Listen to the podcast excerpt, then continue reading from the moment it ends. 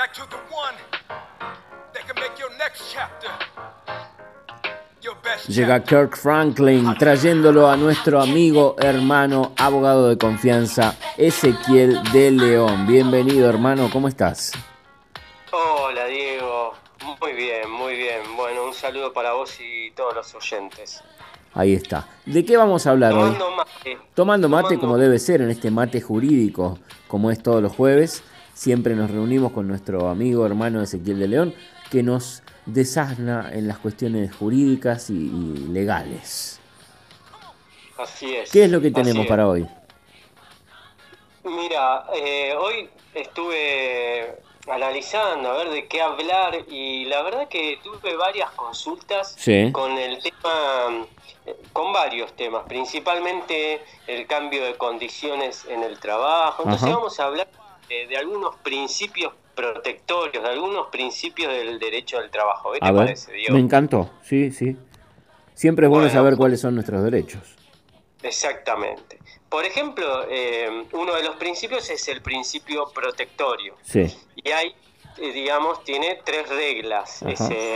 Está la regla, te lo digo eh, con esta, o sea, te mato, a ver. a ver. La regla indubio pro operario. Ajá. ¿Qué quiere decir? ¿Qué te lo quiere? dije en, en latín. Indubio pro operario. Ah, No, ahí me mataste.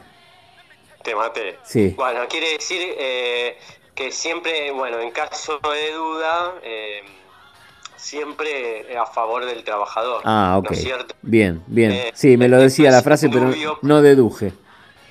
Claro, por eso indubio, en caso de duda, pro Claro. ¿no? Bien. Entonces, eso, después la regla de la, de la norma más favorable, Sí. lo mismo. O sea, en caso de, de duda, ¿qué norma se aplica? Y se aplica la norma que más favorece al trabajador. Perfecto. ¿No es cierto? Y en, en caso también de la regla de la condición más beneficiosa. Sí. Y esta es la que me interesa hoy hablar, esta regla, A ver. que es la condición más beneficiosa. Y supongamos, ¿no? Porque a mí me gusta siempre llevarlo a los hechos. A lo práctico. A lo práctico. Tuve una consulta de esta semana Sí.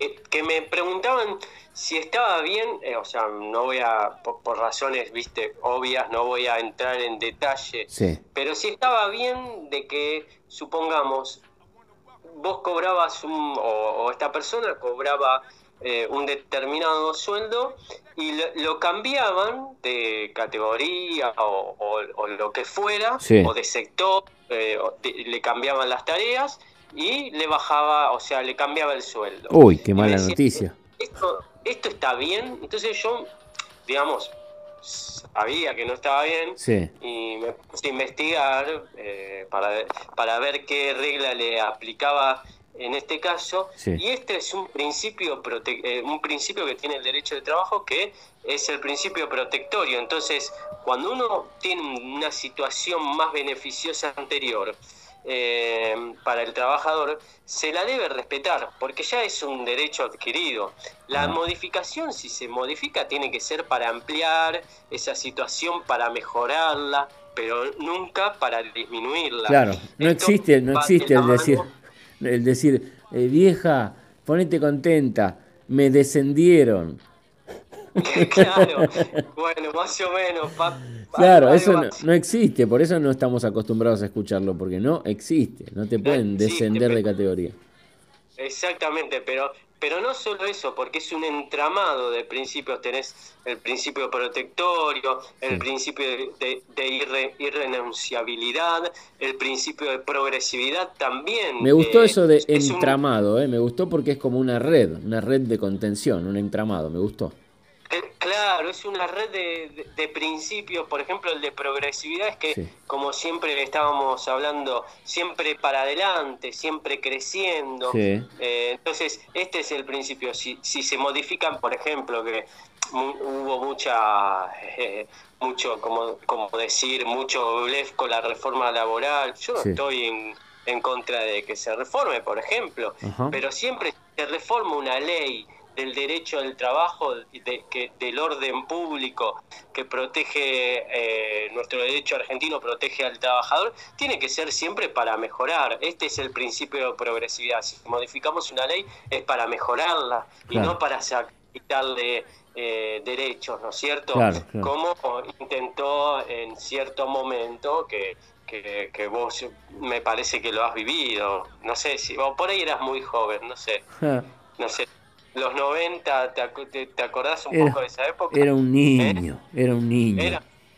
bueno, bueno, no vamos a entrar en cuestiones de historia, pero bueno, eh, ese es, eso es uno de los principios y también vamos a llevarlo a un caso práctico, como dijimos. Por ejemplo, eh, un empleado, yo tengo un caso acá, ¿querés que te lo lea? Sí, por favor, sí.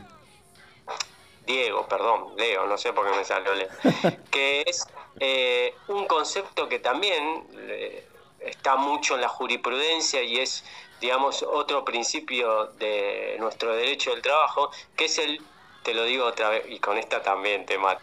Ius variandi. ¿Qué quiere decir? Ius eh, variandi.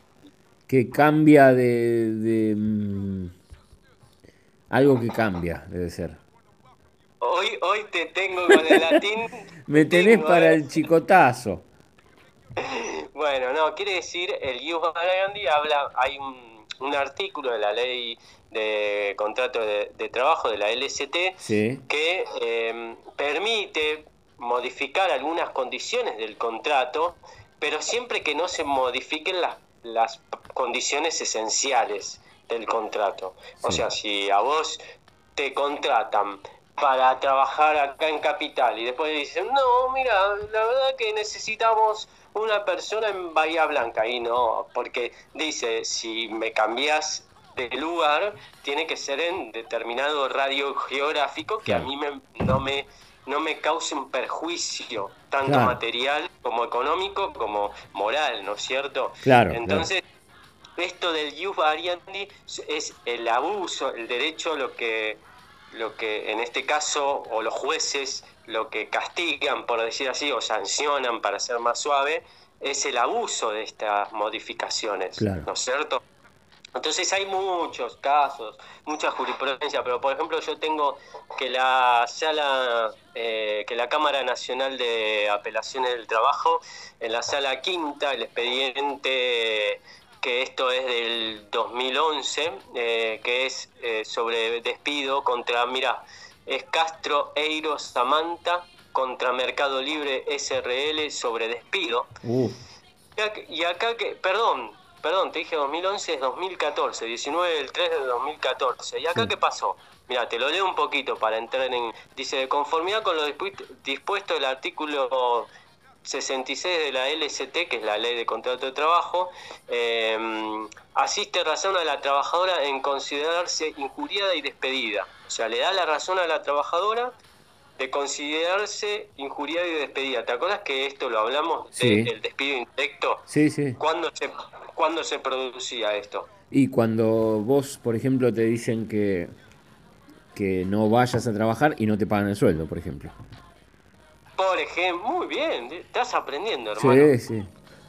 me parece me parece que estás, esta, esta cortina estás aprendiendo. ¿eh? Sí, em, no, el tema es así, muy bien. Cuando se, se, digamos, se varía o se trata de cambiar algo esencial del contrato de trabajo, eh, bueno, yo me puedo considerar despedido o, el trabajador se puede, porque hay un incumplimiento en cuestiones esenciales del contrato, ¿no es cierto?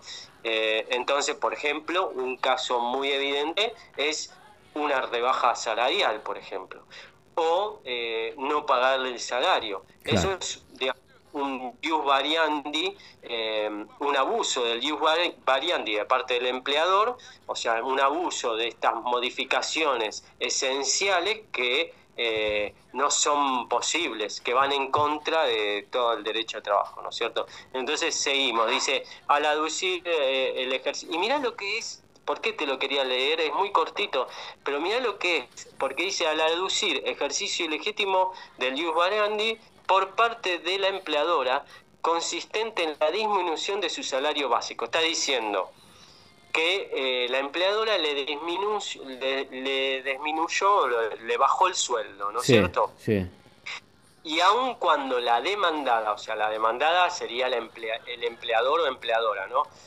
No negara haber modificado la remuneración y justificar su disminución alegando que ante el reclamo del sector gremial eh, del sector gremial correspondiente para no nombrarlo hubiera tenido que encuadrar a sus trabajadores en el marco de las disposiciones del convenio colectivo de referencia. ¿Qué entendés vos con eso? Eh, que tenía que subirlo de categoría y no lo hizo. No, lo que está diciendo acá es que el, argumento del empleador en este caso es decir, bueno, ante, ante el reclamo gremial... ¿Pero cuál era el reclamo? ¿El reclamo cuál era? Que encuadrarlo en la categoría que le correspondía según ese convenio. Ah, según, este, según este convenio, al, al, señor o a la señora esta le correspondía esta categoría, mm. por lo tanto, esta categoría era con determinado salario, esta persona estaba cobrando más, entonces le bajé el sueldo. Ah, ok, claro. Entonces el juez le dice, no, de ninguna manera, porque acá estamos en el principio que estamos diciendo de progresividad. Que siempre tiene que ser para mejor, no te pueden bajar eso. Claro, y de la condición más beneficiosa para el trabajador. Si mi, mi, mi condición anterior es mejor que a la de ahora, no me, o sea, si querés poneme la categoría que me corresponde, pero el sueldo no me lo podés tocar. Claro, claro.